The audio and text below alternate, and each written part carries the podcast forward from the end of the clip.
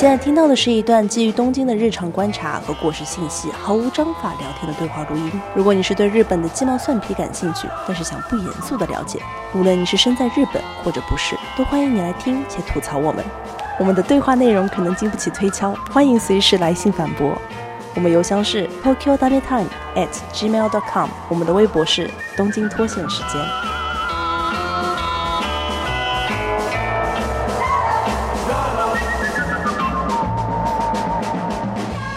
今天的主要人物有唐一、罗二、周三，我是毛四，我们今天请来了神秘嘉宾，毛四是我们今天的嘉宾，月耀的中国小姐姐 staff 传说中的。嗯，所以今天录音是仨女的一个男的。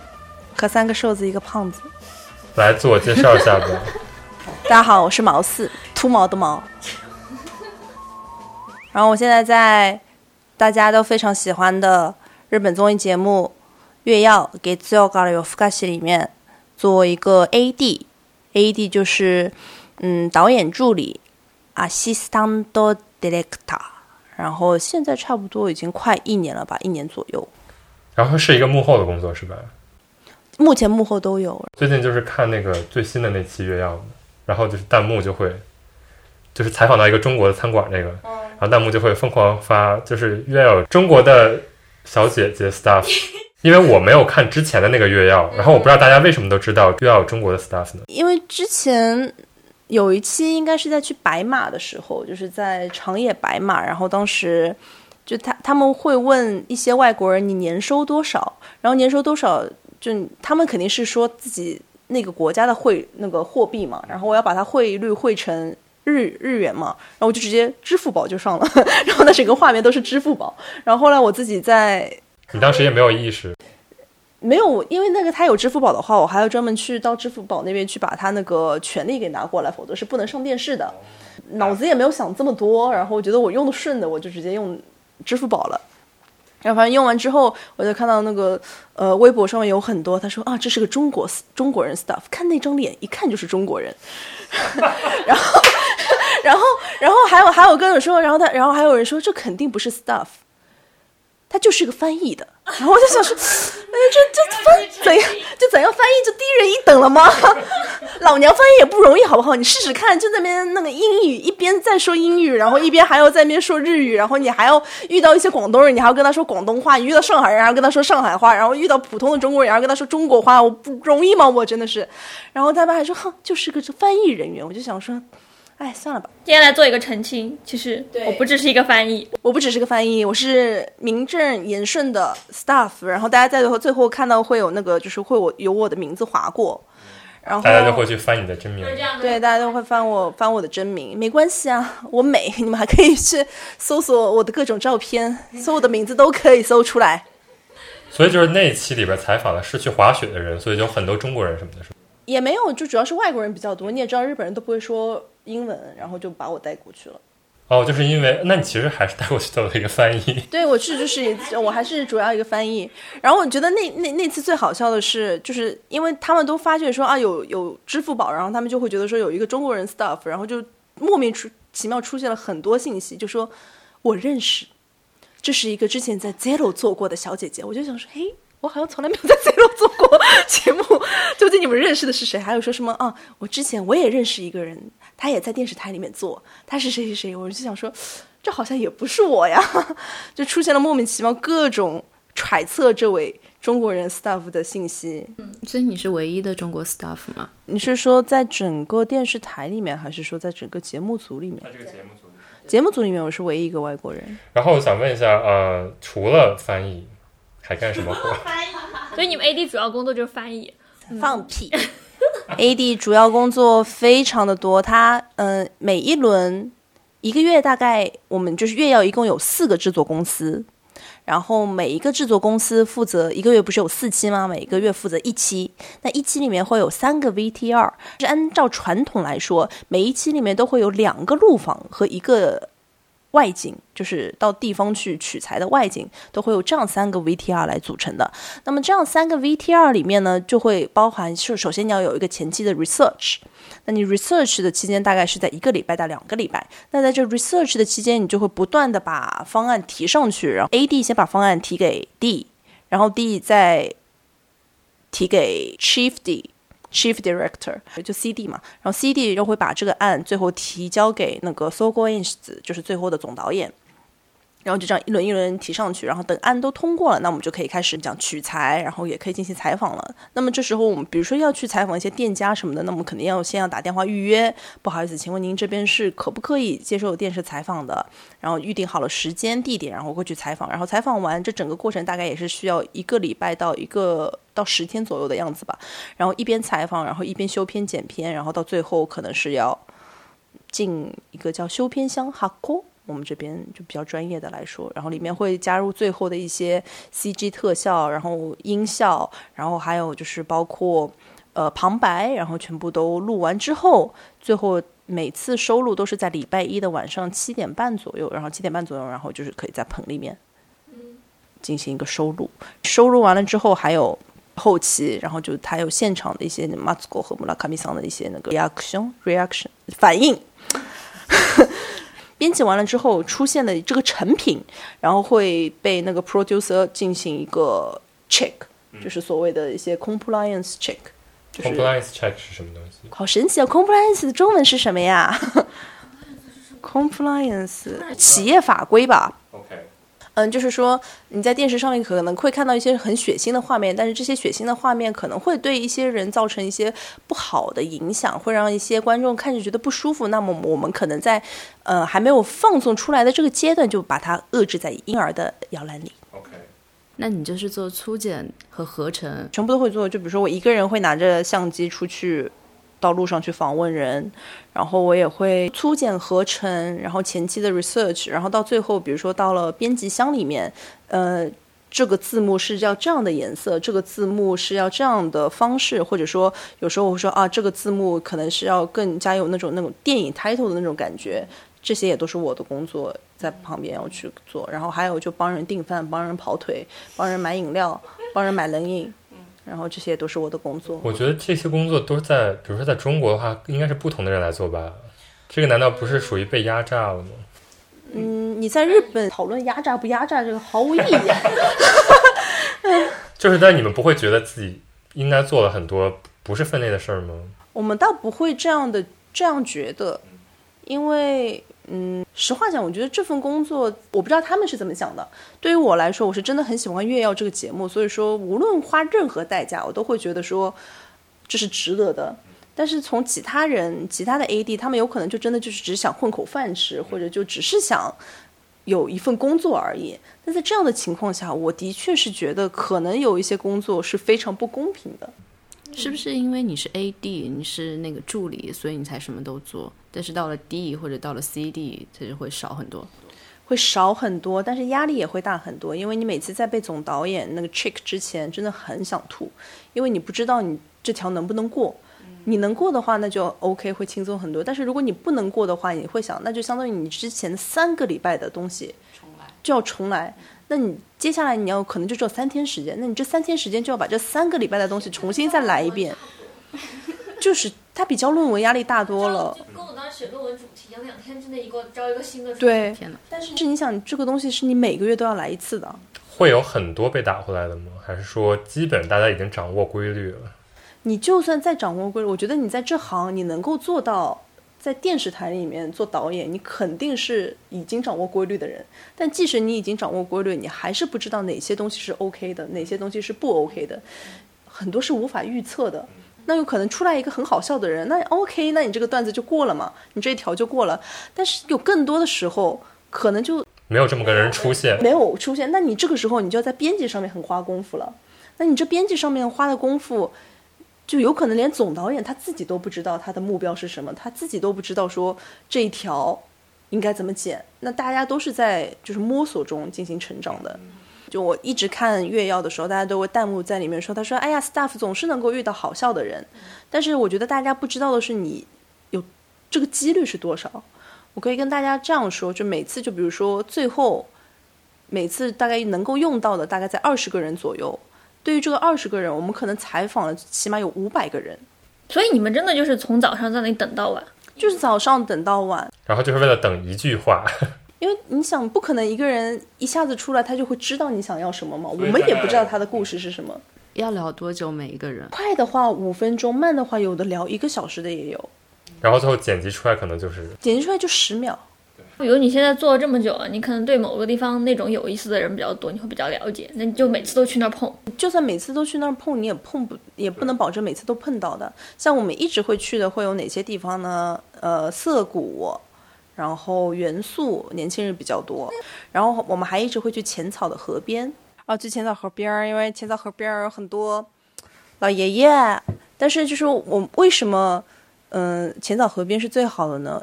我们规定是说不能录流浪汉。为什么不能录流？因为流浪汉，你不知道他们有没有哪些是通缉犯啊，或者说是怎么样的，保护 staff，我我被吓到了，害怕，抖了三抖。反正就是流浪汉不行。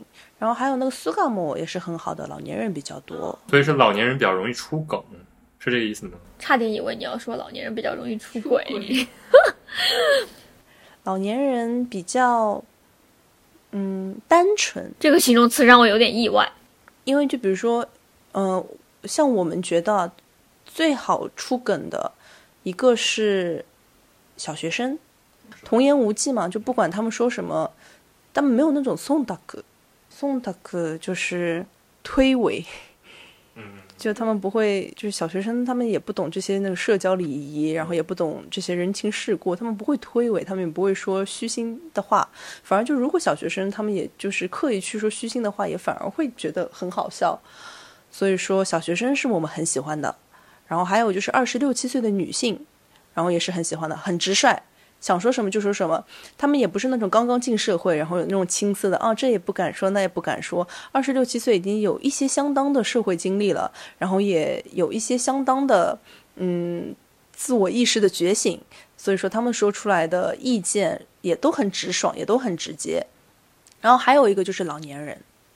老年人也很单纯，因为不管我们给他们什么东西，第一，他们很乐意给 react 反应。Reaction，reaction，他们就很乐意给出反应，而且他们的回答也很好笑，因为他们就是其实跟我们的也是隔开了一个世代了嘛。就主要是这三类人物是我们最喜欢的，还有就平时嗯啊卡巴内赤羽，然后这这些有商店街的地方，赤羽这个地方不是很多人住那儿吗？就是东京在上班的人，很多人会去那边，好像是个交通中转站。对，它是一个喝酒的地方，那边喝酒的地方特别多，而且那边也有商店街。有商店街就意味着我们可以采访到各种年龄段的人，也可以采访到主妇啊，然后也可以采访到上下学的人。有时候我们就可能是需要比较多的多年龄层的一些画面。总的听下来就是你们还是有一个寻找梗的呃主要的一个方向，是吧？有，如果没有的话，很难做的。而且你像我们节目现在毕竟做了快七年多了吧，三百六十快三百七十期了。那么在这三百七十期的经验之下，肯定也是为了自己工作方便和效率化嘛，肯定会有一些固有的套路在那边。那你们就是采访的时候会有什么问题会激发出这种梗吗？采访的问题肯定是要看你这一期的主题是什么。就如果说是你，比如我们最广泛的一个主题就是口径 Dick News 嘛。那么就比如说，如果我采访你的话，我就会说，哎，呃，你好，不好意思啊，我们是日本电视台的《糟糕了有福卡西》这个节目组，不好意思，可不可以打扰你？就大概就五分钟就可以。那么这样的话，对方肯定第一个反应就有两种反应，第一个是说不知道你这是什么节目，然后第二个反应就会说啊，糟糕了福卡西，呀，我全然面白くないよ。就大大家都会就是给自己一个预设，就会说觉得说我一点都不有趣，然后 我我没办法上你这个节目。还有一种就是啊，有福卡西。然后就会说，哎，我来，我来，我来 get 噻，みたいな。然后，但是这种情况就往往这种就是自己带梗过来，我们是很感激的，但是也希望大家带梗过来的时候可以真的有梗。采访者问号，对，我发现很多人就是他有梗是就真的是天生的吧？对他们有些人就是真的是天生的。我以前作为一个观众在看 有福卡奇的时候，我就会觉得说，呃，staff 好像就是恶意满满啊，就每次都会去找一些看上去很奇怪的人来采访。但当我真的开始做采访之后，我发现说，我们导演是非常言传身教的，在告诉我说，我们不能带着恶意去采访人，因为我在一开始进去的时候，我会在路上看到一些，就就大家也知道，日本有一些奇奇怪怪的人嘛，在路上肯定会有的。那么我就会觉得说，哎，去采访这种不是很好的，他们肯定会说一些奇怪的话出来，怎么样的？但是后来说，就是如果你真的去采访了这些人，剪出来的东西，它也是充满恶意的。然后这些充满恶意，肯定会让观众是感觉到不舒服的。然后这种不适的感觉其实是非常减分的，包括有时候我们配的一些旁白，就比如说就刻意的说，哎呀，你这女的怎么这么胖呀，或者说怎么样的，它其实真的是会给观众带来一些不良的反应，这些不好的反应就其实是会造成一个收视率的流失的。就是在这种言传传身教或者是自己的一些实际体验的呃经历之下，那我就会觉得说我们。反正是从我进这个节目之后，我们没有带着任何恶意去采访过人，反而非常刻意的去回避这些恶意，因为它肯定是会带来一些负的负面的影响。比如呢，你会特别意识到吗？比如说我在问问题的，我真的就你就跟他闲聊，这个人有可能就回答的就是特别的封闭啊，就是对啊，那然后就会各种找找东西去回答。你想，你一被采访，前面有一个很大，因为我是扛摄像机的嘛，前面有个很大的摄像机就对着你了。你就其实就会意识到我是被采访的了，就是摄像机一举起来，他们就会紧张了，他们就会说不好自己想要说的那些东西，说不好自己想要说的段子，反而是那些没有任何心理预设的，他们就算面对一个摄像机突然之间举起来，他们也不会紧张，他们就会觉得说 OK，我就回答你的问题，怎样怎样这样的。我觉得是，我觉得看月曜的时候，那些人的反应不就挺自然的吗？对对对，就觉得这种东西，难道就是上这个里面的嘉宾都是这样子就被找到的吗？还以为就是刻意的有去制造这样的一个自然的反应，我们就比如说像你们看到一些很自然的反应，可能是我们已经聊了二十分钟、三十分钟之后，他已经习惯了，而且就是就比如说我照相机是对着你的，但是导演其实是在照相机的右边，所以说他的视线一直是对着导演的，他不是对着照相机，所以说在这样的情况下也有助于他去放松，去能够说出一些呃我们觉得。在节目里面可以利用的一些话题，比较松弛。那他们会主动联系你们吗？说我下次看看我什么时候上节目。但下次发现自己被剪掉了，我们就是每次采访完了之后，都会告诉他这个这期节目大概在什么时候开始，在什么时候结束。然后如果你想要看的话，是在什么？嗯，但是你比如说你们采访的时候，你们并不知道这个人到底最后剪不剪得进去吗？我们会一边采访一边考虑，因为每一次采访对我们来说都是一次机会。就如果说今天可以采访到一个很好笑的，他不一定是那种传统意义上的，就比如说可以让人爆笑或者怎么样的，他也可以是一个很可爱的回答，他也可以是一个让人觉得哦很意外的事情。我们只要可以把他回答里面，从他的故事里面把那个令人觉得惊讶的回答给引出来，我们就成功了。那么能不能把这个惊讶的回答给引出来，就是我们的能力问题了。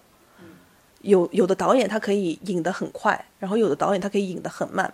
有些人就是往往有些人他就一就表面你看上去就会觉得说哇这人肯定很有梗，但是如果他的梗不比他的表面更有冲击力的话，就用不上，因为他一出来的瞬间就已经结束了。对，就是要有一个反差嘛，是吧？对，所以说我们就是最好的就是他看上去就普普通通，就你可能就觉得说我身边也有这样的朋友。但是他说出来的话就很有趣，你要把他这个有趣的话给引出来，可能要花二十分钟、三十分钟，甚至一个小时。我有一个比较好奇的就是，采访了几个小时、几十个小时的素材，那最后在这个 V C V C R 里没有用的话，就相当于废掉了。废掉，全部废掉。那是还是挺厉害的，每次都每次都工作这么多小时，为了那一分钟、两分钟。就是一个工作量非常庞大，他就他真的就是就只有精华，糟粕就大家都看不见。我想知道那种采访的技能需要训练，因为我知道不是每一个人都都会这么问的。言传身教吧，就你跟着我们现在组里面大概有四五个导演，那么我们 A D 都会每次都会分配到不同的导演，差不多一个导演会跟两个 A D 这样子。那我现在已经做了快一年了，所以说我可能是已经到了一个主 A D，那我是一个主 A D，我下面我旁边会有个副 A D，然后再跟着那个哇哦，你升职了。我很厉害的，能力大，好责任大。继续，然后呃，就会跟着不同的导演去做。那然后每个导演的风格都不一样。我有遇到过导演，他就一天他就只访两三个人，但他一访就是访一个多小时。那我觉得闲聊就找角度吧。你像我跟你聊，就知道有有人上来就今天天气真好呀，你没话说。但你看，我就问他，你去年有没有发生就是令你印象很深刻的事情？但你还有个界限是你不能超超越这种私人的范围嘛。就看他愿不愿意说啊。就如果他不愿意说，那我节目不会去特别的问一些隐私的事情。所以就是还是唠家常的感觉，非常有技巧的唠家常，而且有时候就比如说我们心里面会想好说啊，这个人如果他把这句话说出来，肯定很有趣，那我们就会把整个对话都调整到说怎么样才可以从他嘴巴里面说出这句话来。那你说你越有经验，其实是你越知道这个流程，到最后不就是模式化嘛？就今天来了个新人，我先跟他聊，也不是，就是因为你在你他这个每个人的对应方式都不一样的，你你永远不可能遇到重复的人嘛，对不对？然后在你在跟他们聊天的时候，你也会发现说，你一边在聊，其实你脑子里面在剪片子。我从头到尾有这些素材，我目前已经有了这些素材了。那这些素材它以怎样的顺序去修片？然后他最后这个最好笑的点会在怎么样？就其实大家在看那个有福卡西这个那个 VTR 一出来，一开始会有一个好笑的点，然后接下来会平缓一点，然后他可能到最后还有个大的好笑的点。然后会戛然而止，一般都 对，然后就会会会这样。那么就一开始这个好笑的，我用哪一个人？现在我在采访的这个人，他能不能用？如果用他的话，怎样的一个感觉才是最好笑的？脑子里面会一边思索这些事情，然后一边做一个采访。那么就很大的一个问题就是说，我们一直采访，一直采访，采访到后面可能说一开始这个一开有一点点好笑的，有的。然后当中一般好笑的也有的，那最后这个最好笑的，我们要怎么去把它挖掘出来？我现在采访这个人，他能不能变成最好笑的这一个？就一直在就是重复这样的一个思考过程，然后一边在取材。就感觉你们是一个包袱设计大师。转行做相声演员算了。之前看那个月曜，好像看到看到一个梗，就是有一个路人，然后他要被采访，然后他就很生气，说我之前被采访了三次，你们都没有用我，然后他又被采访了第四次，然后那个给的字幕就是怪不得前面三次没有用你，然后看看到的时候就觉得应该是在采访的时候，那个导演就应该在想，嗯，这一次要怎么能不能把这一段用上去？对，那我是要引引导他说一些有趣的话呢，还是我就让他这么冷场下去，然后我加一个这个字幕，应该出来的效果不错。所以我觉得就是你们剪辑师，包括那个旁白师，都是在这个节目里还是有他非常重要抖抖梗的那个作用的，是不是？我们剪辑师和旁白师，就是旁白，他其实他只是念旁白而已，就是念的这些所有的旁白都是导演设置的，所以说所谓的这个剪辑师和旁白师都是同一个人，就是导演。那主题人也是导演定，就是我之前说的，就是我们会有不同的企划嘛，然后这个一开始可能导演会说啊，我们，呃，这一期就是往这个方面走，比如说总导演觉得说啊，那就往这个方面走吧，然后呢，AD 就开始拼了命的查资料，这边能不能取材，这家店可不可以 OK，然后这方面是不是要去找怎样的人去比较好笑或者怎么样的，全部都完了之后，然后再把所有的资料再交给 D，然后 D 再去交给上面的总导演，然后再一轮一轮筛查过来。再是这样子定下一个案的，所以说 D 要做的导演要做的工作非常多，他又要出去取材，然后他又要剪片子，然后他还要想策划，而且像比如说像月曜的 D，大家一般来说都不光光就只是在月曜而已，他有可能还有其他的节目要做，有些人会做 EDQ，有些人会做喜姆勒多布森，然后会有，然后有些人还会在其他的电视台做其他的节目，他们有点像一个自由职业者一样的，是吗？有自由职业者，然后也有电视台的员工，对，然后也有制作公司的员工，每一个都不一样。如果 D 的话，它可以做到，呃，制作公司的 D，它可以做到福利，就是自由的导演的话，可能钱会赚得更多一点，因为就没有公司剥削的这一层了嘛。那你们相当于是往一个喜剧节目的方向在做呢？喜剧节目，喜剧节目，深夜喜剧节目，就是你们会把自己搞笑这个属性，就是意识的很强吗？当然了，我们就是你在节目里面几乎没有看到过什么温情的片段嘛。但那个那个那个音乐节，那个姐姐不是有，她有时候会有温情的，就是她怎么怎么努力，包括之前那个叫关吉桑，就是她刚开始一个好笑，但是他后来就慢慢变成了他这个人真的很让人敬佩啊，或者是那个 Kitty 塔尼桑，就是那个炒股那个专门拿股东优惠券那个老头。我不知道月曜是想往哪个方向发展，还是说你们完全就是有什么素材，然后根据这个素材来想？是搞笑还是什么？如果按照素材去想，他要是搞笑怎么样的话，成品肯定做不好。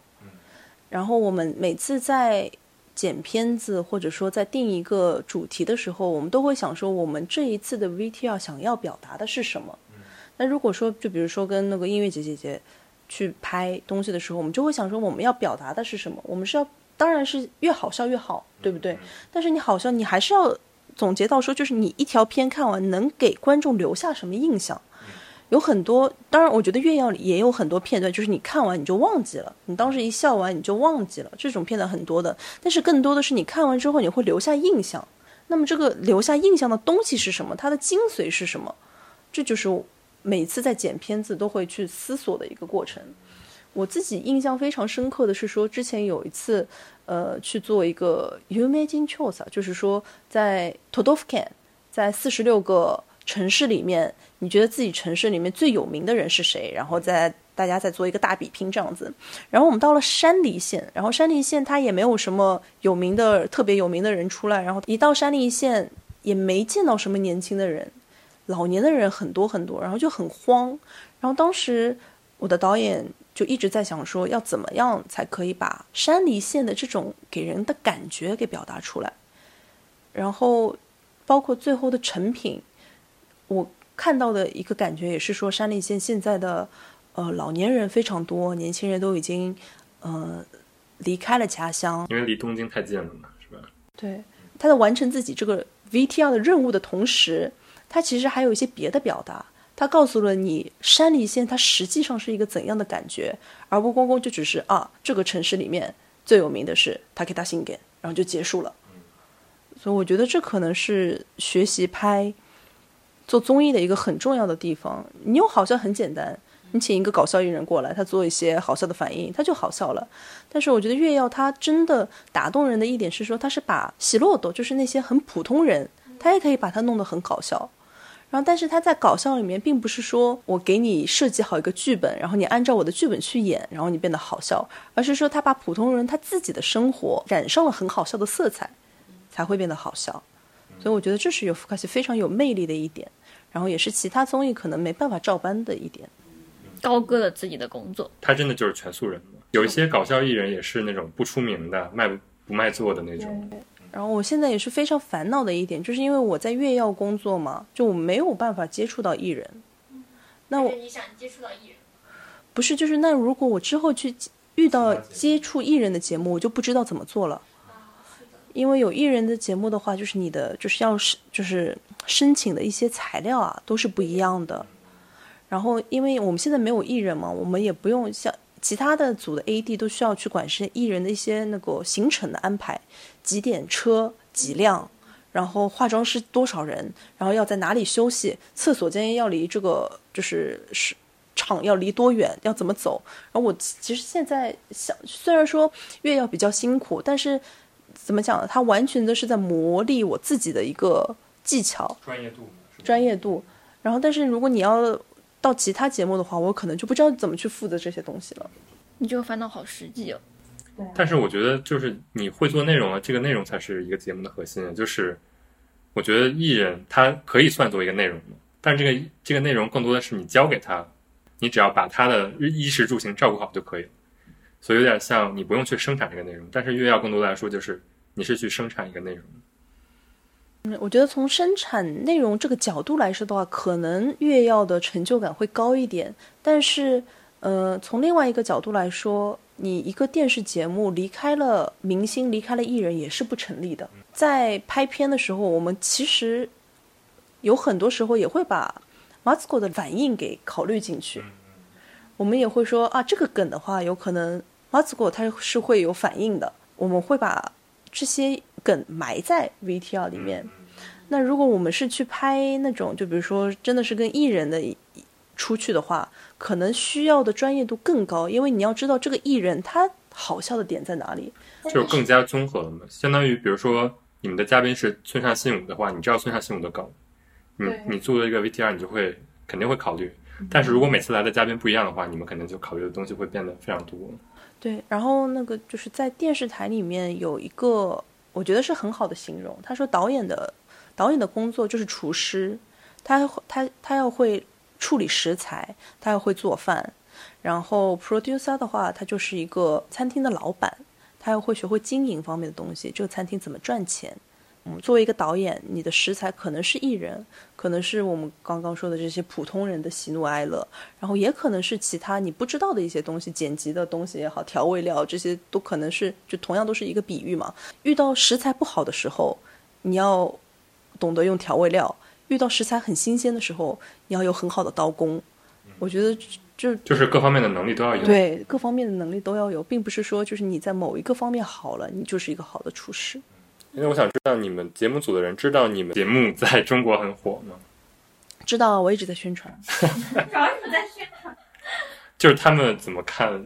就月曜组，我最开始看的时候只有一个字幕组，然后现在大概有 N 多，就数不清的字幕组了已经。打开网上能看到，月曜一播完就能有那个，就出那个翻译了。我有跟他们说，他们一开始的感觉是会觉得说这些字幕组都是侵权，都是盗版的，不好的。但是我有很认真的拿一些，包括微博上面不是有些小片段嘛，也是个人的翻译的。然后 B 站会有一些大的字幕组，是一个非常正统的一个翻译的，我都把这些拿给他们看。我会说，你看他们连中文翻译的字幕都是根据我们字幕的颜色来的，他都是配合的。而且我说，他甚至于有些小窗口里面两个人说的话，他都会用字幕说出来的。我说这不是一个利益的。结果，它就是想一个文化传播的作用。它是一个为爱发电，它是一个很伟大的事情。自发的去做，而且我说就是你可以看一下这个播放量，然后你可以看一下它这个怎么讲。我你可以看，有时候我会给他们看弹幕。我说你可以看弹幕，这这这这会有超级大一堆哈哈哈哈哈哈过来。这东西就是在日本业界内没有东西嘛，是吧？对，然后我就会说，就是其实你看，有这么大的一个行业化了，它已经产业化了，它有一个行业链存在的话，就意味着它是有受众的。我们现在的问题，并不是说要去追究它是盗版或者说是怎么样的，而是说在这个潜在的客户群在那边，我们怎么把它拿到手？它是一个我们被我们忽略掉的一个利益存在。那就是卖到中国。对，但卖到中国也有一个很大的问题，怎么卖？肯定就不能是电视台对接电视台这种，就比较复杂，是不是？电视台对接电视台也不复杂，主要是就比如说像现在月曜，它有时候会被卖到航空里面去，比如说你在飞机里面不是可以看节目嘛？那你在飞机里面可能选的节目可能就一套十二集这样子，然后是不同的 VCR、VTR 接在一起的这样十二集。但问题说，你看现在在中国。嗯，我觉得是主要是日本的，它这个综艺形式实在太不一样了。它是每每一集一个一个礼拜一集，然后它不间断的，它没有不是它不是一个季度性的东西。你看《新西游记》，它一二三四二点五什么的，你要收过来，你收一套就可以了嘛，像收那个电视剧一样的，你收一个季度收收收一套就可以了。但是你在日本，你没办法，它每一个礼拜都有。而且，就比如说你一个《新西游记》，你一播完了，然后你可以说，哎，我这个收视率挺好的，我可以这样卖给你。那你说日本这个你怎么你怎么卖呀？这一期的收视率你又不知道是多少，低了我便宜卖吗？高了我贵的卖吗？这也很难说，对不对？就其实日本的收视率你们也是知道的，是吧？我们每天都在讨论收视率，收视率每一天每一集都是第二天我们都会去看收视率是多少，其他的节目收视率是多少。你们算是一个什么样的水平？深夜节目里面应该算是非常好的水平了吧？平均的话，三点四，高一点的话四点二，再高一点的话四点七，这样子。那是换算成人的话呢？四百七十万吧，或者四百七十万到一千万这样子。它现在收视率有两种算法，一种是算个人收视率，一种是算就是全体收视率。全体收视率就是说什么呢？就是你家里面不管你有多少人，一台电视机就是一个收视率。然后现在就是看个人收视率，就是你家里面有一台视电视机，但是有三个人，那就是三。就是我们现在觉得说，你讨论收视率其实也没有，它只是一个参考，参考其实没有太大的意义。很多人他们已经没有就是实时看电视的习惯了，他们都会在之后再看，比如说在在录播里面看，在 TVer 里面看，在 Hulu 里面看，都会有各种看。我们现在就是作为一个嗯创意行业的。工作人员就会觉得说，只要可以把我们的作品给传播出去，其实你在哪里看我们都 OK 的。我感我感觉现在哔哩哔哩就是在中国的那种受众，应该也差不多跟日本一样大小了吧？应该差不多吧。但是，我觉得还是不一样。你看，你哔哩哔哩，你一个一条视频，你能到一百万，哇，对不对？就已经上首页了吧？但是你想，日本你出一个节目，你只要收视率十以上，两千万人，百分之一百正在看这个视频，还是不一样的。所以说，广告商为什么还是喜欢电视行业？嗯，稳定嘛。而且你看，之前你说 Netflix 厉害吧？厉害的，比如就比如说它出成绩、出那种大字报，都是说全球已经超过了一千万、两千万这样子。但你对于电视台来说，它就是一个晚上的收视率而已，还是一个很平均的收视率。那你说他们广告投资商选谁？还是选电视台嘛？对所以这也是为什么，比如说日本的节目，他们不愿意上这种 app 的原因吗？并不是，这跟他们不愿意上 app 的原因不是同一个。因为你上 app 并不是意味着说自己的蛋糕变小了，而是说自己的蛋糕变大了。比如说我现在想看月亮的话，就是最近才在呼噜上上的是吧？最近才在呼噜上上的，还有一个呃，其中有两个原因。这第一是有一些艺人公司他们会有肖像权，然后他们的肖像权可能就只是他们公司所有。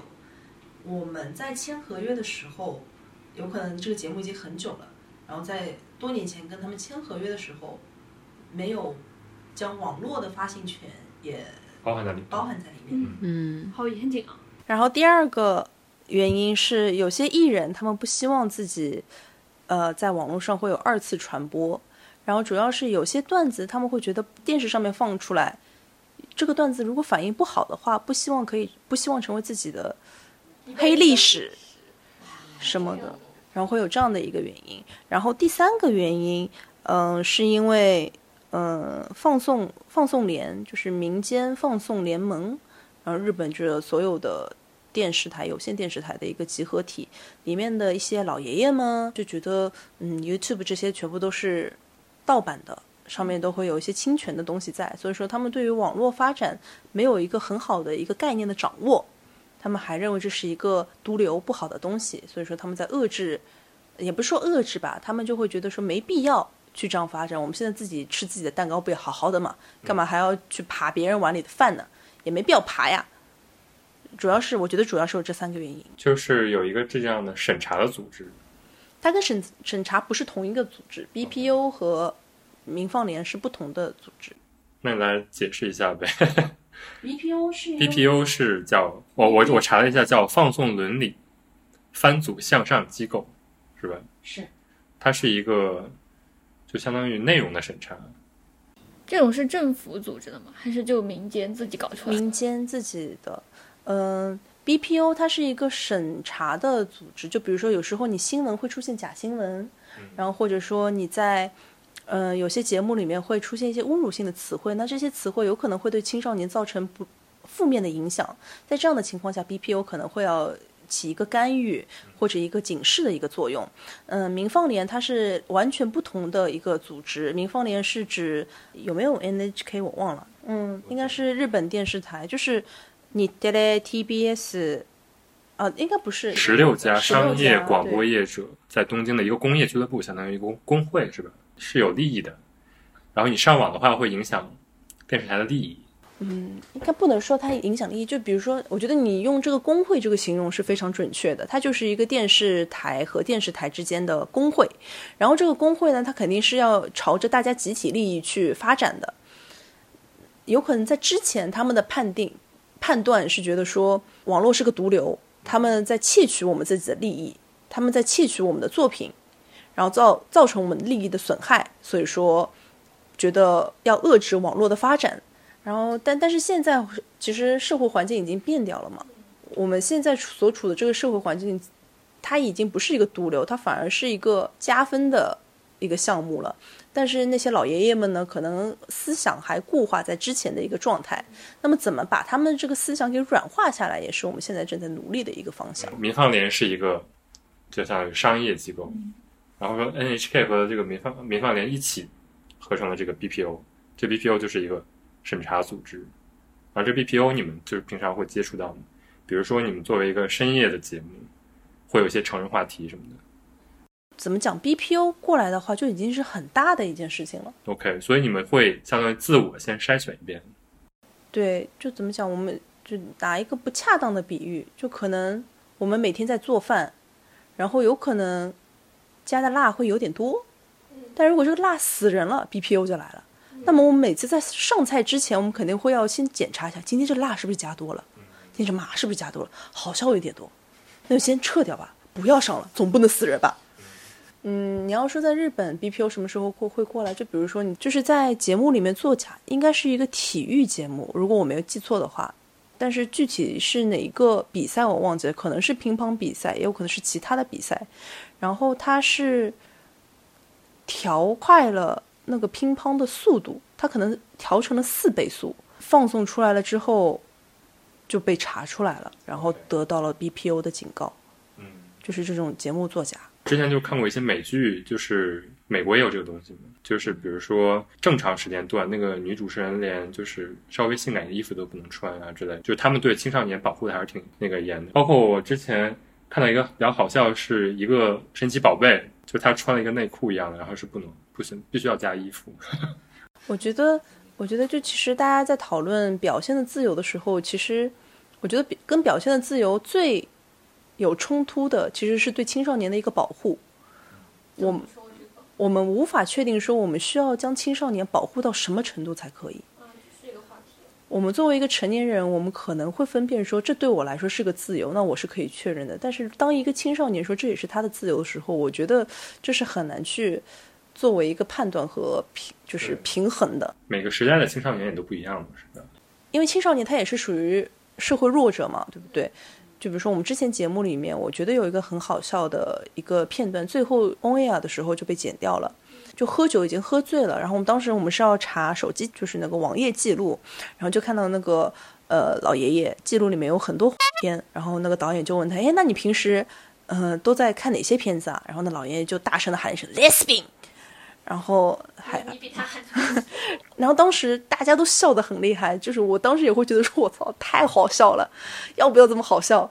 但是后来他没有放出来，然后在他没有放出来之前这一个礼拜，上面的人大概足足讨论了一个礼拜，这个 list 到底能不能用？那怎么讨论？就明天我今天开会能不能用？那个人说可以用，另外一个人说不能用，就是就是一个 producer，然后也会有总导演，然后还有一个专门就是。嗯，负责审查这一块的，就是电视台里面会有一个，他有可能比较精通这些内容，他一直是常年来说是负责审查的，他会 check 这个 VTR 里面的每一个点来确认说这播放出去是没有问题的，然后可能还有其他人哦，会有专家，也会有法律的专家过来，法律的专家过来，只是为了讨论一个词，因为日语你要去，嗯，可能是是不是就这个词在日语和在英语的语境也不一样，是吧？就是如果如果想形容这个女同性恋这个群体，在日语里是应该用多 say 爱下就是用同性爱者这样的一个词汇去表达。gay 这个词也是不能用的，有可能在日语语境里面，你说 gay 有有一种在中文语境里面说基佬这样一个词，而不是说你是个同性恋。嗯就它其实是多少是有一层色彩在里面，它不是一个中性的词，就是社会弱者的词。我反而觉得在那个东亚三国里面，反而是日本对于 LGBT 人群的包容力应该是最高的，因为你想他们有很多 one 这样的有人妖，然后也有 new half，然后会有 one one 就是嗯。就有有 o n e 然后有 new half，然后会有各样各式各样的这种 LGBT 的群体出现。但是就是同样的，因为我觉得它社会包容度比较高，那么在这样大一个综合的一个社会环境之下，可能因为 LGBT 而烦恼的青少年比例也可能也很大。嗯，是有可能。因为你看多了，就电电视上每天都在放这个，你肯定会在想。比如说，我们打个比方，一个男生他可能并不是同性爱者。他并不是同性恋，但是周围的人大家都知道同性恋，然后他们都会用这个词去，有可能就只是想跟他开玩笑，但可能他就是会造成心理阴影的。那如果说我们可能电视台我们不把这个不把这个片段放出来，对于我们来说，我们损失可能是有的，这个损失是我们可控的。如果说为了好笑就把这个东西放出来，然后它反而伤害到了一些。正在因为这个问题而烦恼的，无论是成年人还是未成年，那我觉得就其实它就失去了做电视台就本身的意义了。嗯，当然，就这个标准是不是就怎么把控是那个 BPO 来把控的，是吧？BPO 它是制定纲领、制定准则。我觉得就 BPO 可能就是像卫生局，它会出一个卫生标准，然后就饭店里面都会有清扫人员嘛，那你清扫到什么程度，就是你自己去判定了。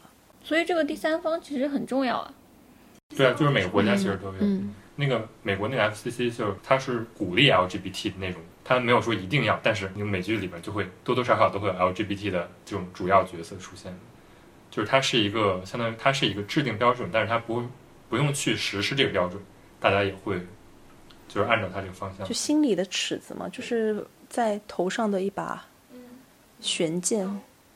但我刚才听你们说，我突然想到，然后以前我们上课就有讲过一个例子，就是说他们真的给那个就是给零到三岁的小孩子，然后给他看电视，然后呃是为了看他能不能够辨认这个东西是真的还是假的。但你成人第一眼看到的时候，你就会知道那是假的。他们最后做实验就发现啊，三岁之前的人就会认为这个东西是真的，那个就得出来说，可能这个电视上面有一些画面是不能就是出来，就是让这些以前还没有就是接受过这种社会教育的小孩子，然后去看，包括那个 BPO 不是也有很多的那些学者会去提意见嘛，然后提了之后，可能今年就会变一变。我们以前不是学过一个理论嘛，就是说，一个如果一个人他在电视里面每天都看黑人在杀人放火，然后他也会觉得自己的邻居那个黑人他也会杀人放火，我觉得这是一个同样的一个道理。这不是培养效果吗？突然考试，但是就是现在发现他们做的这些东西还是有意义的。主要原因就是因为你电视没有办法分级制，是，这个不这就是嗯，但是但是美国是有分级的，美国是有分级的。就是你分级制其实是可以解决掉很多问题的。韩国也有啊，就是十五岁以上，你想认哥都是十五岁以上的。对他们那个应该更严格吧？韩国做的那些标准，就是他会在那个节目开始之前打上这个结，他有一个那个，他有一个图标说什么十五，然后一圈过，但实际上就是比如说十五下也可以看十五以上的。就他会有一个警示，比如说我十五岁，我看到这个，我可能看到嗯，会有一个，就总比什么都不知道就看好。但但怎么讲？就比如说，在我十二岁的时候，当我看一个十五岁以上的时候，其实我是我也是会给自己一个心理预设的，就我会觉得说，就如果说我觉得不舒服，那那我我有不会就是去苛刻我自己，我是这样觉得的。我觉得他是其实从广广泛意义来说，它肯定是一个好有一个好的正面的引导效果。你不能因为大部分人的利益而去扼杀小部分人的希望，因为我觉得你大部分的人的利益，某种意义上来说是可有可无的，但是对于小部分人人来说，可能就是一个生死相关的事情。啊，你还是一个理想主义者。Thank you。突然有了这么良心的发言，怎样？我今天不是为了宣传月曜是个多多多美好的一个节目吗？不然呢？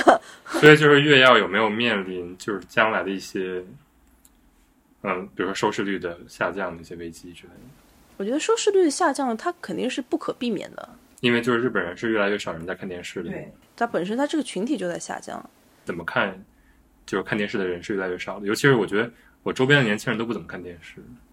其实我觉得啊大家并没有那么烦恼，因为怎么讲，创作这件事情我们是非常有优势的，只不过是平台可能会存亡。是的我觉得它跟新闻一样，新闻这个东西不会死的，只不过纸媒可能会变成另外一种形式而已。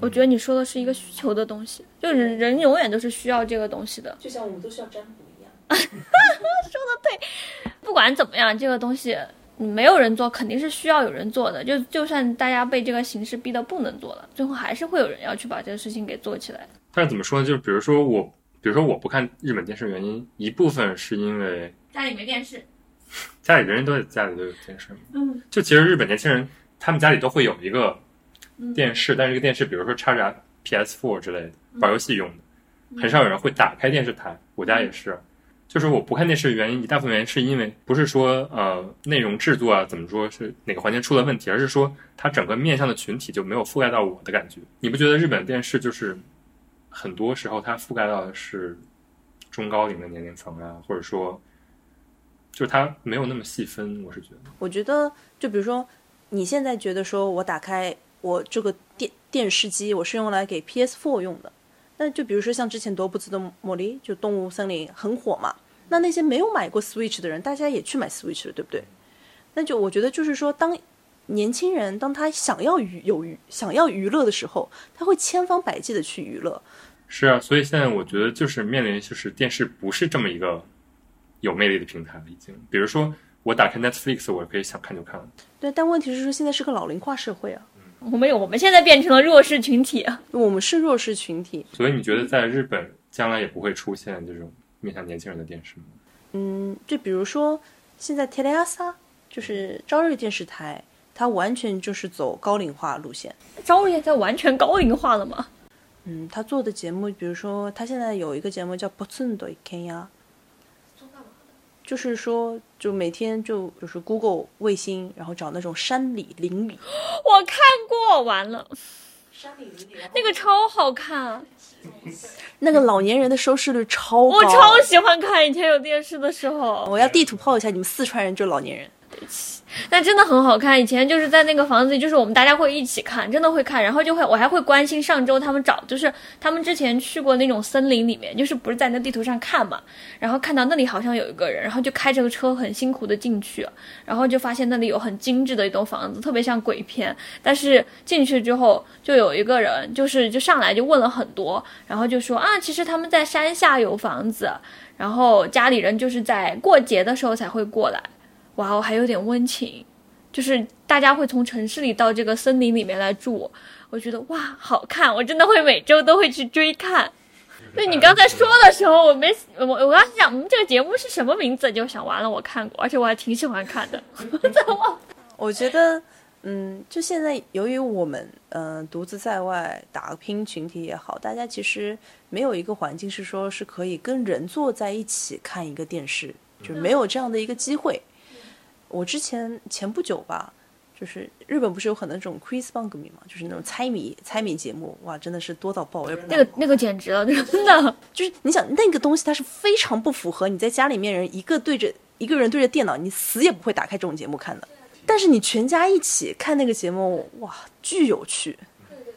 所以我觉得它还是就是它它肯定是有它的受众群体在的，只不过我们不在里面。但你也不能说因为我们不在里面，它就是。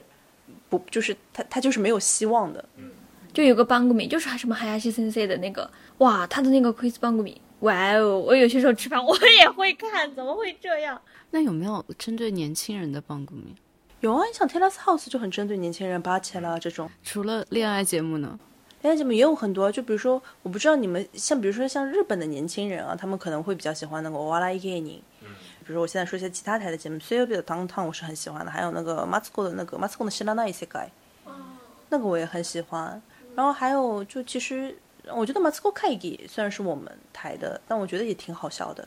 然后马斯克还有个节目叫那个《国际木区》，然后是一个南蛮后所的一个节目。南蛮后所是他直接直接录，然后直接播的意思。那对对对，南蛮后所就是呃直播。对对对。现在不是很多艺人疫情期间在开 YouTube 上面开直播吗？好多人找到了新出路的感觉。就是说回来的话，就是电视台对于流向 Netflix 这部分人，就是也就是无所谓的态度吗？没有，他肯定是要抓的。我们每每个礼拜都会开会，然后看这一个礼拜每个节目的收视率是怎么样的，它高了，它低了。然后它高为什么高？哪一个层群的人高了？它低了，它为什么低？哪个层群的人低了？它有没有新的可能？为什么这个主题受年轻人的欢迎？为什么这个主题受三十岁以上女性的欢迎？为什么这个主题受四十岁以上男性的欢迎？我们都会对此做分析。嗯，但也是就是在电视台的节目中间分析，他不会说，比如说拿一个海外的节目来对比一下，就是因为因为我就是还是觉得。为什么韩国的综艺在中国火？是有一定的原因，是韩国综艺真的做得好。但是为什么这个中国就可以去买它的版权做来中国做，但是日本就不会说去参考一个国外的模式？我觉得日本它可能会有它自己的一个考量，韩国他愿意尝试，但是我们可能没有看到的是，他也失败了很多。他失败的节目不被我们看到，但日本他有可能没有这么大的一个资本可以供他。他也不用这么冒险，花这么大的资本去做这些实验性的东西。没有实验就不会有成功的东西出现。那我觉得日本电视没有特别想要像韩国一样走向欧美，因为他没有必要走向欧美，就他还是因为钱的问题。国内市场它是完全可以满足这个行业的人的生存的，所以日本电视台就是没有说尝试。他有做很谨慎的尝试。所以韩国的节目是会更。就是怎么说冒险的尝试吗？韩国的模式非常冒险啊！你看现在罗 PD 他都开始做 YouTube 了，但是他 YouTube 也是有做的好的，也有做的不好。像江虎东的那个拉面男，我就会觉得做的比较一般，但我觉得那也不是罗 PD 的错。那个确实收视率好像不行，就是没有那么的好。那个节目做什么的呀？煮拉面。一个人吃拉面是的，他在电视上播出好像只有五分钟，好像多少，非常非常短。然后正片是放在 YouTube，但是也只有十几分钟，是他们新尝试。但是我觉得就是尝试总归不会出错，像他那个马普的那个就很好看，马普靓仔，马普靓仔也是好笑的。就是你看马普靓仔，它里面好笑，它也不是一下子就出来的，它里面就需要的一个 chemistry，它里面就需要的一个化学反应。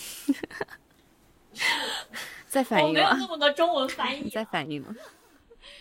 因为我们我们听众不会在意你中英混说的我在意，我是一个中国人。Happy slappy. 我觉得他们这当中的化学反应，不是说你一开始做，突然做这个尝试就能出来的。你可能之前有很大的一个铺垫，你有《新西游记》的铺垫，你在《新西游记》之前有那个罗 PD 这么长时间做综艺的一个铺垫都在里面，然后在这样的一个环境情况下，你才可以真的是一个厚积薄发的结果。然后但他这个厚积薄发是多少时间了？从罗 PD 从《花样青春》开始到现在，起码有十年吧。KBS 到现在都已经十几年了吧？两两篇一夜都是十五年。你要说他进了 TVN，然后他开始做那个花样爷爷开始，从那个时候开始到现在差不多七到十年的时间，他在七到十年的时间的尝试之后，才有今天这样的一个结果。那么日本从现在开始解开始尝试，就算非常努力，那最起码也还需要七到十年的时间。我觉得不能把就是他真，我觉得这个行业就是你有多少的工作量，才会出多少的结果。你不能说，而且你如果你只是借鉴。因为你看中国，你借鉴别人的，你慢慢会流失自己的东西。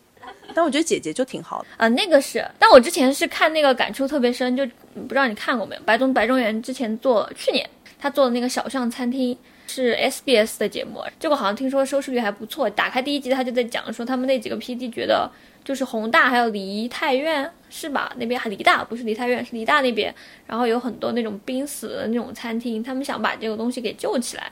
所以他们做这个，那你看，嗯，罗 PD 不是在他书里面写嘛，说他自己想做那个三十三餐，是因为正好有新人好像给他报东西的时候，他看到那个就是那个生活方式杂志，然后他就说，怎么大家现在都想去这个乡下一样的地方，所以他有了这种意识，他就觉得社会上有这种潮流，他就把这个东西给搞成了节目。那你在中国干嘛要去开一个中餐厅啊？他没有那种意识的连接，他就只是说啊，这个节目大家看的人多，我就把它抄过来。所以说我觉得他没有，就是他不符合国情。但是我觉得姐姐是符合国情的。哎，但是不是说罗 PD 养活了半个湖南台吗？那抄了很多，他抄了很多的意思。那种温情的真人秀，《爸爸去哪儿》这种。爸爸去哪儿是那个？爸爸去哪儿还不是罗 PD 的节目？爸爸爸爸去哪儿是韩国的哪个团队？是他们买的版权做的。但爸爸去哪儿第一季还挺火的，就从第一季开始嘛。那我感觉大家看的不是模式，就是明星家庭。当时林志颖不是超火嘛？后来到了第三季的时候，刘烨他的两个，一个儿子一个女儿上了，然后还找了特别好看的小姑娘。他火不应该是跟胡军一起上才火吗？这重点不能歪啊！啊，好的，我已经忘了点。但确实挺好的，因为就是我觉得不是因为模式好，我当时看的时候是觉得这两个小孩子真的太纯真了。那你说不是模式好的话，我在日本找这么几个互动比较好的家庭放在一起，我觉得也会火呀。你要跟我说小孩子嘛，小孩子肯定是他们可爱。对啊，小孩子你给他搭一个就是这种纯真的景，然后让他们去做纯真的事儿，我觉得在日本是可以复制粘贴的。在日本是没办法复制的，是因为他们非常注重隐私。哦、对我觉得日本的很少就是有人愿意把自己的就是隐私，就没有没有人愿意当第一个吃螃蟹的人。一个明星的家长愿意把自己的小孩也暴露在镜头前面。那日本家庭，我觉得就除了 Kinoshita Yukina，可能就没有太多的人愿意做出这样的。对，包括即便你暴露出来了，我觉得观众也是会就是说指指点点，就是我上日本是最保守的。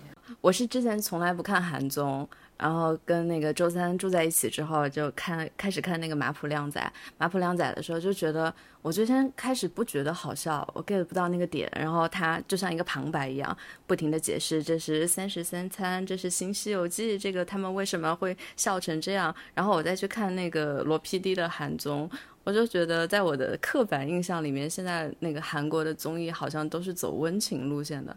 他们还有一些别的什么综艺吗？新西游记温情吗？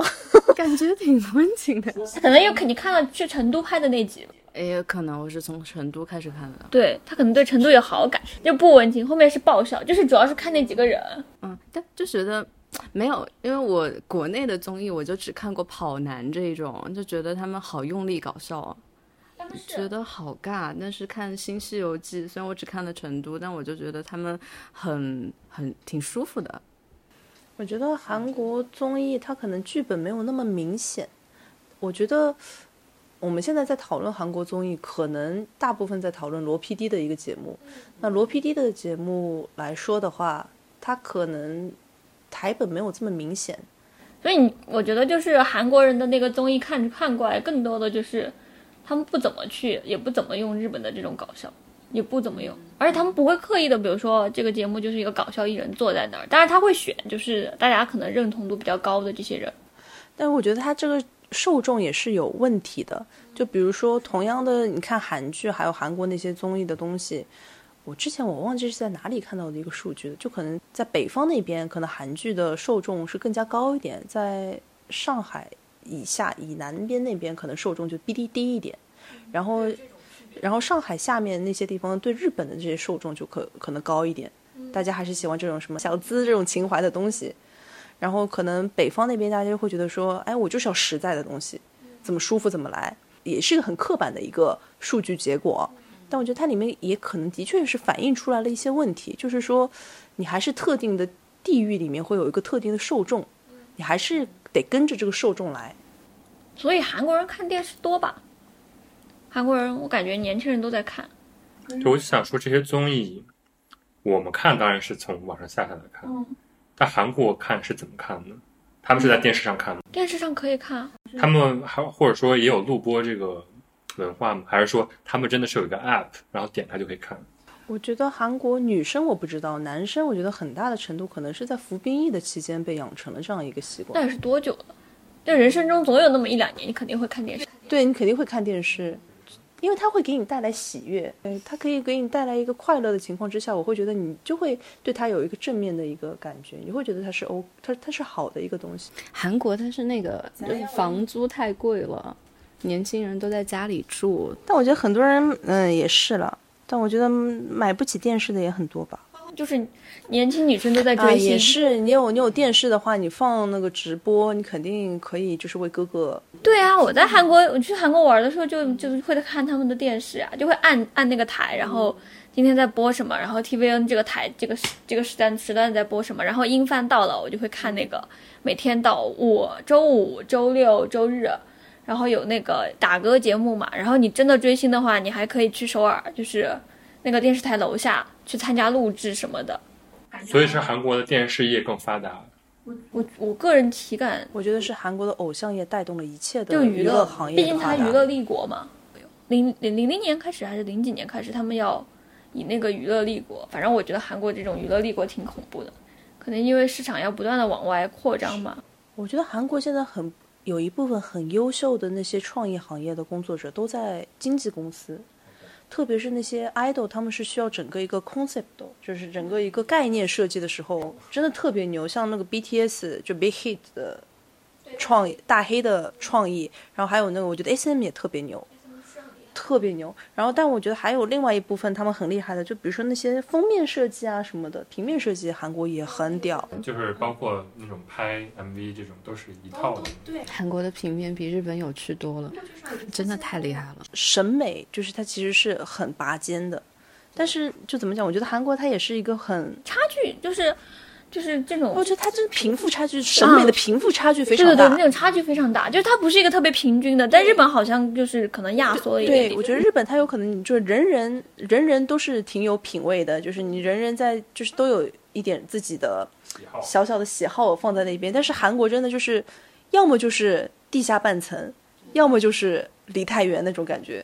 我觉得还是有时间的问题吧，因为日本的这种，就无论是设计还是它这种审美的，都是有这个六六十多年这个商业就一起发展起来的。但韩国就我单从设计上来说，感觉就是最近最近的十几年、二十年间慢慢发展起来的。我觉得有两个原因，第一个原因我是觉得说，韩国有危机，但是中国没有，但但是日本没有危机。就是韩国它它在发展，它到了一个瓶颈阶段，它一定要有突破。那么它这个突破可能就会造成一部分人的拔尖，就我觉得这是不可避免的。但是日本它没有这个问题，反而日本它是在一点一点的，就我觉得它是有点螺旋式的下降。因为我觉得像比如说像二十年前，元素真的是就很有个性的，但是现在日本已经缺乏这种有个性的人存在的了。其实每个国家都不一样吧。然后我觉得韩国还有另外一个原因就是偶像行业的发展。太厉害，他们就是因为有，真的是背后肯定也有怎么，就是有政策在导向帮助做这个事情，然后就是一个产业的爆炸式的发，就是人才都进去了。就就会造成这样的一个结果，不可避的。它这个有电视的总人口就一直是保持稳定的，它相当于八九十年代就基本上人人家里都有电视了，嗯，然后就是人人家里都可以看到一样的台，包括他们他们台就是虽然挺少，但是就一定程度上也把资源集中了嘛。就是如果你台特别分散的话，也会造成比如说好的地方很拔尖儿啊，就不好的地方就很差。就我觉得台韩国是不是就是有几个台是那种很拔尖儿，然后其他台就是非常平民化的这种。免费台 KBS、SBS 还有谁？MBC，然后这几个大台，然后加那个收费的。TVN、JTBC、OCN，但 TVN 就是做很多，就是现在罗 PD 节目都是 TVN 出的。它是不是有点像 Netflix？我觉得它跟 Netflix 不不一样，因为 Netflix 它是你是可以选择性的嘛，它是属于 VOD 的一个收费形式。但是那个 TVN 它并不是 TVN，你打开它，它还是有一个循环播放的一个功能的，它是有自己的时间节目表的。日本也有啊，日本那个 WOWO 就是收费的。但是它就是一个小众，它不会说做到比其他的影响力还大。对对对，嗯我觉得日本就是，就怎么讲啊？我觉得真的年轻人不花钱，年轻人就真的就你们为为什么不花钱呢？我也不懂为什么年轻人不花钱，就是他们真的没什么欲望，也不买房。哎，对这种情况，其实在日本很难想象。你说我今天跟人家说我去订阅了某一个这个地方的那种电视付费会员，这种在中国可能大家觉得很正常。我今天付费买了什么微博会员、B 站会员、芒果 TV 会员、爱奇艺会员，你每个月是会花多少的我会买 YouTube 的 Premium，就是跳广告。等等不就好了吗？Netflix 我我也会买，Netflix 应该是买内容，但是 YouTube 是真的买跳广告。我是很喜欢观察广告的一个人，就是我每次看广告，我都会就是给自己一个像考试一样的，就是我一定要看出他这个广告想要表达什么。就就是就有时候他广告出来，我就会看完，我就是哦，这个广告就是说，他就告诉女性，你你不刮毛，你就不是个女的。然后就、还挺有意思的。对我，然后我就会我就会给自己说，我一定要看出他这个广告想要表达什么。然后就就如果带着这种想法去看广告的话，就会就觉得不会那么烦。然后有时候就是看他们广告，我就会说，我一定要找到这个广告里面的 stereotype 是什么，我一定要找到这个广告里面的刻板印象是什么。那为什么 YouTube 一直给给我推荐那种皇上今天要宠幸我了广告？那我们就不知道了，就是他根据你的搜索结果，没有你是不是一直 没有？那你可以看看微博给你的推荐。昨夜我穿越进了什么什么，他那个皇上那个广告对我来说，它上面写的是日文的，对，我也我也是对吧？但是它是一个中国的 app，对对对，他就是我这一它看就是就已经推测出来你是一个在日华人。华人对，就就想说，就比起这样，你还不如给我一个中文呢。就每次在想，为什么会有这种游戏？我就不愿玩一个女生这样，我想玩一个太监怎样？就是你知道，Happy slappy. 话说回来，就韩国它制作这么好，还是因为就是有订阅费这部分收入。就是拿日本电视台来说的话，他们如果有订阅费，他的节目质量会上去吗？你觉得？不会，不会人还是这些啊。就我们并不是说现在因为，就我们并没有说因为我们现在不是订阅费啊，那我们就稍微轻松一点，并没有。OK，我们现在也是尽拼了百分之一百，真拼了老命在做节目。但我觉得就方向可能会改变，订阅就是就是如果他订阅收是给一部分人的看的。对，然后我们就只要针对这一部分人嗯精准投放，OK。就 OK 了。就是我觉得可能，比如说你的目标群体更加具体化了，对于你这个节目来说，可能是一个比较容易做的有个性啊，或者就比如说，如果我是对全年龄开放的话，那我这个节目要考虑很多因素。没有，我觉得你在对精准投放的时候，你才会要考虑很多的因素。你在全年龄的时候，你就像快手一样，你怎么简单怎么来就可以了。你只要它简单易懂，你只要它受众广就 OK 了。但是当你有精准投放的时候，你就开始害怕了，我不能流失这些核心客户，我要怎么去把它守住？就韩国，他每次的想法都很激进，就他就是一直在挑战，但是他其实每次挑战都是带来很大的压力的。对，就是会有失败的。对。其实罗 PD 他其实还分担了很多节目嘛，还有之前我还蛮很喜欢一个节目叫做《街头美食家》，他做过那个吗？罗 PD 的一个徒弟做的，也是那个白中原，他就去全世界各地吃，那个也做得很好。你就喜欢看美食的？对，在此我也要推荐大家去看一个节目，叫做《Ugly Delicious》，然后它的第一季很好看，Netflix 上面有。对，就是诗人是一个韩裔的美国人，韩裔的美国人，但那就是个美国人。OK，他作为一个他他不是综艺哦，他已经是对他已经是 documentary，然后他他这个纪录片好就好在第一个，我觉得它的特效做得非常好；第二个是在这么多年看美食节目里面，我觉得他第一次把文化说的这么的透，他是借着文化在说美食，而不是说我就拍拍美食就好。他就是说美国文化怎么跟移民文化怎么着，对？因为他，我觉得他一个好是好在，他有一个特定的一个时代背景，他可能放在其他任何一个时间段都没有像现在这么的 touch。然后还有一点就是，它里面其实它其他也做得很好，它镜头的运握也做得很好，然后节奏也踩得很好，BGM 也配得非常好，就是在每一个都是在合格线之上的情况之下，它的中心利益也非常好。那在我心中就是一个非常合格的作品了。所以你你会觉得 Netflix 做这种内容是有优势的吗？Netflix 真的，它的出品非常的参差不齐。因为我朋友也是做，我们就是做外包，相当于他会把这个投资投给一个公司，给你一个题材，如果这个公司能承担下来，可能做的很好。就我是觉得 Netflix 里面的那个纪录片质量其实还挺高稳定的，稳定，就挺稳定的。因为实话讲，纪录片它没有一个对于搞笑的一个负担在里面。我不需就是我其实我怎么讲，我是抱着一个求知的欲望过来点开你这个纪录片的。不管怎么样，我都是有收获的。但是当我点开一个搞笑的综艺，我就会作为一个观众，我要给你打分了。你这个不不合我的胃口，我觉得你这里面做的不好，或者说像比如说像。再专业一点的会看，我就会觉得说啊，你这个节奏切的不好，你这边剪剪辑的不够，镜头的转场做的不够好，就会更加的去挑刺了，挑刺儿。挑刺儿，但是我觉得 Netflix 的瞎鸡巴拍的，哇，电视剧和电影，我真的是哇，就不要浪费钱了。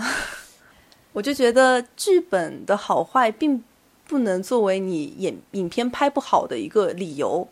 比如说像温子仁拍《海王》，《海王》的剧情就非常非常的差，非常平板化，谁拍都觉得就是烂了。但是温子仁就拍的非常好。还有就你们之前有听那个改编的那个合唱的《卡路里》吗？对，金城之带的带带领的那个彩虹合唱团，他们把那个燃烧卡路里火箭一零一，他们当时好像是在跟火箭一零一做节目吧，然后改编了一版，然后在微博上好多人都在转说，哇哦，就是特别感动。他他是把就是他，我觉得他的立意就非常好。他说女，他就我看完的那个感觉哦，是说女生为什么要燃烧我的卡路里？这些女孩子，这些年轻的女孩子为什么要在台上燃烧我的卡路里？就是因为她们为了自己的梦想，其实放弃了自己的快乐。燃烧我的卡路里，就是燃烧了自己有一些很基本的快乐的权利。他们把这些都舍弃掉了，然后把自己最好的一面留在舞台上，但是这不能持续很久。他们也不知道自己明天是不是就会走下舞台，所以说我觉得他这段改编不仅说是那些女孩很难，包括所有的女性都很难。然后你包括也可以觉得说，所有的在工作中努力或者说受到挫折的人都会觉得自己的生活很难。所以我觉得，就是我一开始听到《燃烧我的卡路里》，我会觉得说好鸡巴，但是我听到金承志这一版，我就会觉得说哇，他还能到这样一个程度，我就会觉得说，你不能说是一首歌的错，一首歌烂，它不是烂，是你没有，你不够好，你技巧不够。当你技巧足够的时候，再烂的剧本，你能你也能让它开出花来。所以就相当于这个节目的非常核心的，就是这个制作人的功底，是这种感觉吗？是的，那这种制作人，他在中国是一个比较稀缺的状态。我不觉得中国缺人，我觉得做电视综艺节目是一条非常漫长也非常孤单的一条路，就它很难。我但但我觉得可能做任何一个行业都是这样，你要做得好的话，做得好的话是这样。我以前会觉得说他可能是需要天赋，但我现在会觉得说天赋就只是一开始的百分之一而已。我我也觉得，你后面的百分之九十九，说实话就是你忍耐孤独的能力。就是因为太枯燥了，而且就是你每次就是你每当你收获一些技能，全部都是你靠泯灭自己的人性而换过来的。就我说说的这些人性，就是你泯灭自己的快乐换换过来的。你可能就没有办法睡觉了。就比如说我在月药的时候，我可能一个月就就只休息三四天，然后这三四天还是惶惶不安的。我不知道我会不会突然就被说，哎，晚上七点交一个 research，或者说突然之间，哎，不好意思啊，现在能不能来一趟公司，需要你搬一下器材之类的，都是靠这些就是换过来的。我有时候就会想说，值得吗？就如果我的确拍东西很开心，我的的确做出来了一个作品，我很开心。但是为了这些，我自己的人生都没有了，值得吗？你们，你们的人生因为这些作品很开心，但是我自己的人生就没有了。我，我就其实一直在想，这是不是一个合算的买卖？但我现在还没有一个结果出来。我只能说，我现在也，我觉得这条就目前来说，我觉得走这条路。对我来说是挺开心的，但我不知道到三十岁到四十岁，我还会觉得这样子这样的选择是正确的吗？就是都是要到最后看收视率啊，或者说看反馈这种。甚甚至过了，说不定过了这个时期，就跟那种 作品一样做出来，我觉得他完成了，观众不买账。我我觉得比较可怕的是，是你你觉得自己已经付出了百分之一百的努力了，但其实是别人的导演付出比你更加多百分之一百的努力。就是我我其实我进入这个行业，我就在在进入这个行业之前，我就发现到一个问题，就是每个人的努力都是有极限的。就是我们有时候会指责别人说：“哎，我觉得你努力不够，你再努力一点就可以了。”但可能他的努力的极限就在那边，努力也是天赋的一种。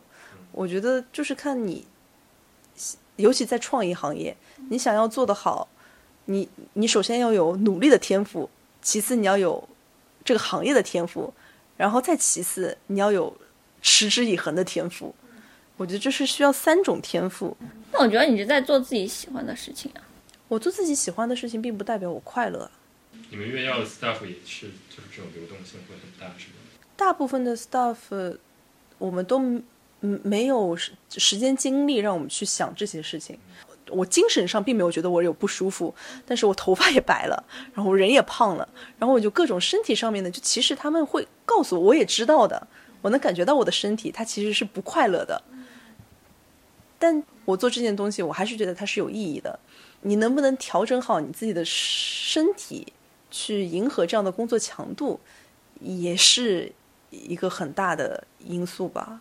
你作为一个观众是最开心的，因为就比如说有时候我之前去参加那些大型音乐节目的时候，不是也能见到很多明星嘛？就你见完之后，就。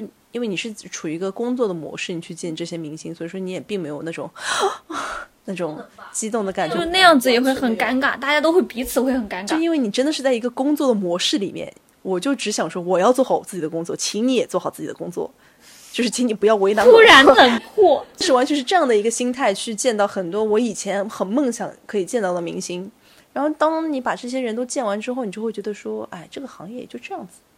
我明白。它就是一个资本，我觉得所有就是所有我们现在看到的好的东西都是资本，都是用钱堆出来的。你只要有钱，你也能同样堆一个出来。但问题是说，你把这些堆出来的时候，你自己，如果你是那个把石头拿上去的人，把石头堆上石头的那个人，那我觉得还行。那很多问题就是我们就是那个石头，包括很多明星也都是那个石头，要丢就丢，要换就换。所以大家跟我一起说，一起做个有钱人。Happy slappy.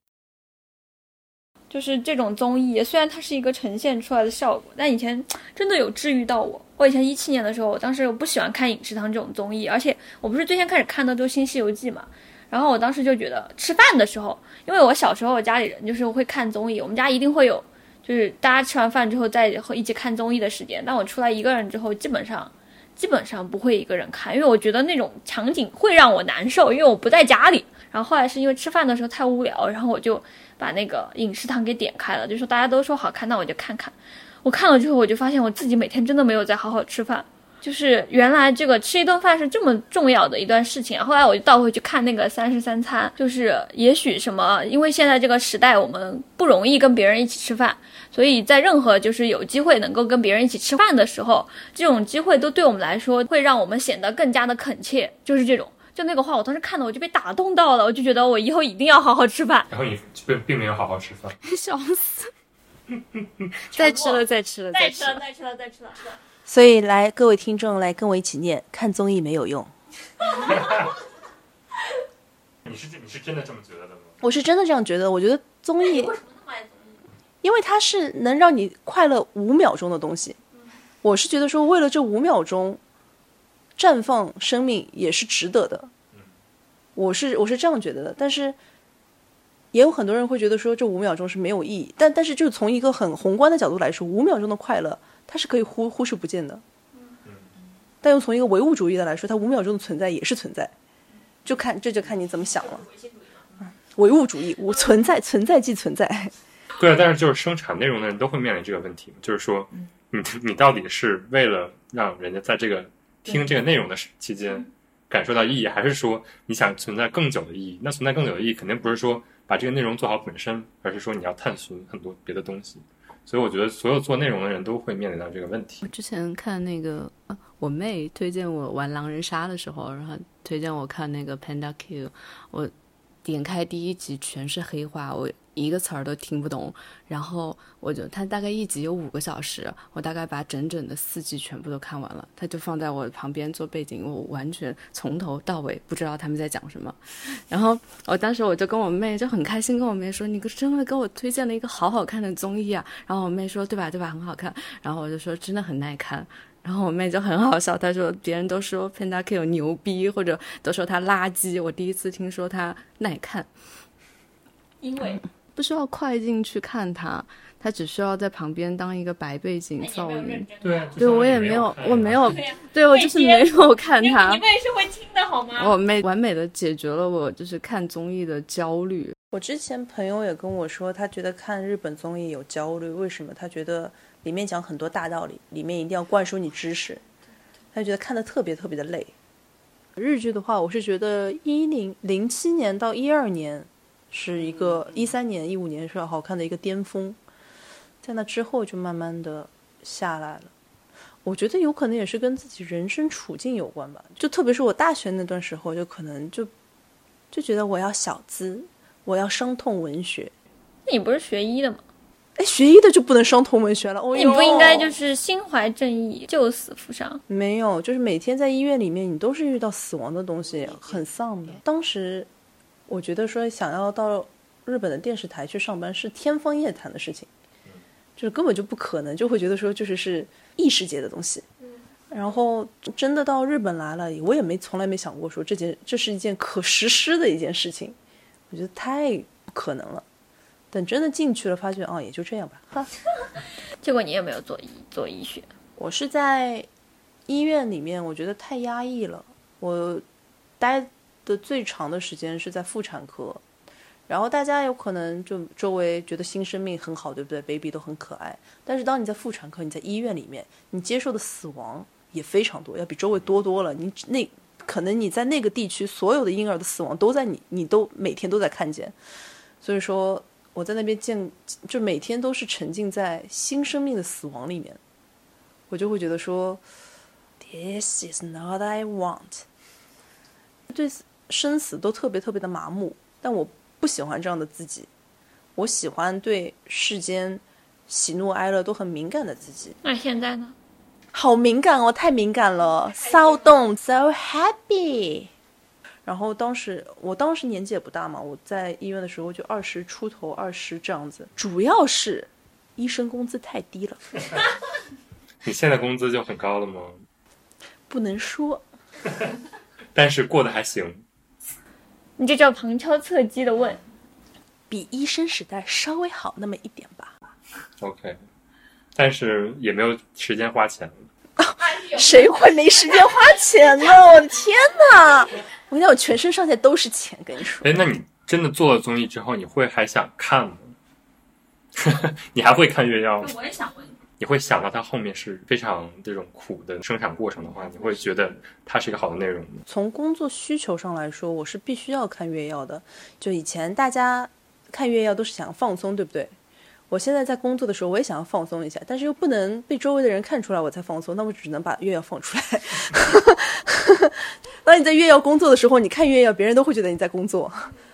但是，嗯，的确说看月曜，有时候我会不想看月曜，我觉得这是一个很大的一个改变。我会觉得，就是毕竟我看月曜，我很自动的就会变成一个工作的模式，我就会想说，哦，这句话能被问出来，他应该是问了这句话，你知道，就是就你脑子里会想很多，因为你知道太多的背后工作的情节了，所以说我一直脑子里面还是处于一个工作的模式。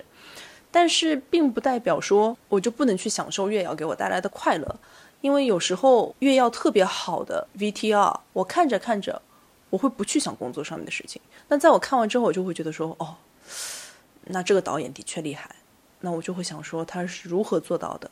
那有可能就是后面才会去想的事情了。那《月曜》是一个比较短时间的一个综艺？就它相当于被切的比较碎。就是如果你看这种长时间的综艺，一个小时以上的这种综艺，那你快进吗？你看综艺会快进吗？你不是之前看电视剧都一点五倍速吗？八倍速都有。八倍速也太快了吧！我我觉得我这是我的特异功能，我也不知道是什么。大家就真的是看的太多了。你把一个国内的那种六十几集的那种片子给我，然后你只给我一集里面看两个两两分钟的片段，头尾两分钟的片段，我可以把这一集的剧情都告诉你。其实还是一个技巧的问题。当你真的一个创作者，你有足够大的，就是你足够强大，观众也不会快进。那你要成为强大的创作者啊，这个过程就是你你老了，你自然就强大了。我觉得我在月月曜还没有偷师够，我可能说我皮毛我是擦够了，但我你要我真的拿刀去庖丁解牛，我觉得哇，我可能还远着呢。我首先我日语也渣渣的，我这日语你要去写一个日语的旁白就很难，然后你要我这日语去把人家想要说的话，想我让人家说的话给把它给引出来。那也很难，中文都很难，对不对？反正还有各种取材的境遇啊什么的也都很难。那我可能想，我想我我自己是希望可以现在越要升到导演了，然后再去考虑之后的事情吧。我最终的目标是希望可以做美食节目。所以你有没有寻，就是你有没有寻求在就日本电视台做这种突破，还是说你觉得还不如跳槽到一个新的职业环境？嗯，我是在想，在这边如果十年内。就是说，这个环境容不容许我期待的事情发生？就如果说我期待的这些事情没有办法发生，或者发生不了，那我觉得天大地大，嗯，就去去其他国家也可以。就是什么人才可以把这么奇葩的东西给做出来？归根结底还是人嘛。越要到最后还是说，我觉得他好笑就在于说，他把人的千奇百怪都放在那边了，而且他这个千奇百怪的人都是普通人，他们有可能生活很普通，但是就诶。他的闪光点可能就在这么一个奇怪的地方，然后被捕捉到了。所以你会觉得，就是这种电视行业跨国家是一个完全跨文化的一个感觉吗？不会，我觉得月曜其实它有可能是在所有节目里面中国最好复制的一个节目了。你看一八一八黄金眼，换一个样子就是月曜了，找到了完美的比喻。那你要报道中国的东西才可以。哎，真的，你直接说，你说月曜他们不是一直会有什么京都啊和那个滋贺的那个琵琶湖的那种战争吗苏州跟杭？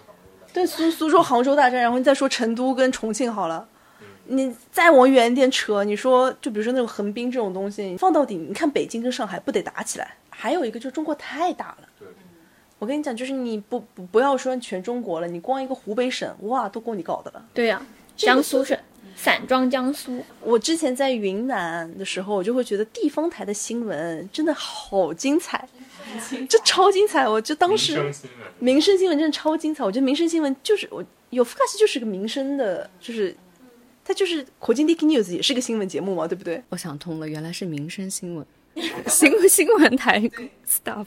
对，本人民生新闻台 staff。谈谈交通，这以前这也是会天天看，然后会有那种老大爷在高速公路上放风筝，然后去 去抓那个没有系安全带的面包车，会发现后面的人把那个座椅拆了在打麻将，就是之类的这种就是这种啊目特别好这。这就是越要，That's 越要。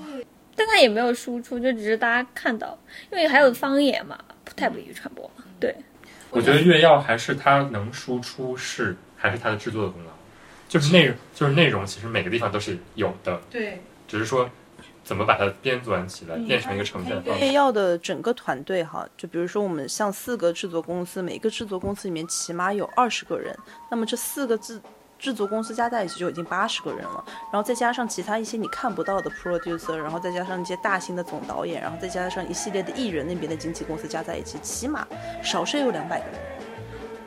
你想，你这两百个人，你一个首先这种这种人力资本，YouTube 就做不到，不可能做到。你像那种地方新论坛也不一定能够做到。包括你看网红发展到后面做得好的都有团队。对啊，用顶级的资源去做一个内容，怎么做都会就是程度不一样。就即便做民生新闻也是可以的。就是就是堆起来的资本，朋友们，大家一起跟我念，准备好了吗？做个有钱人。做个有钱人。好的，结束。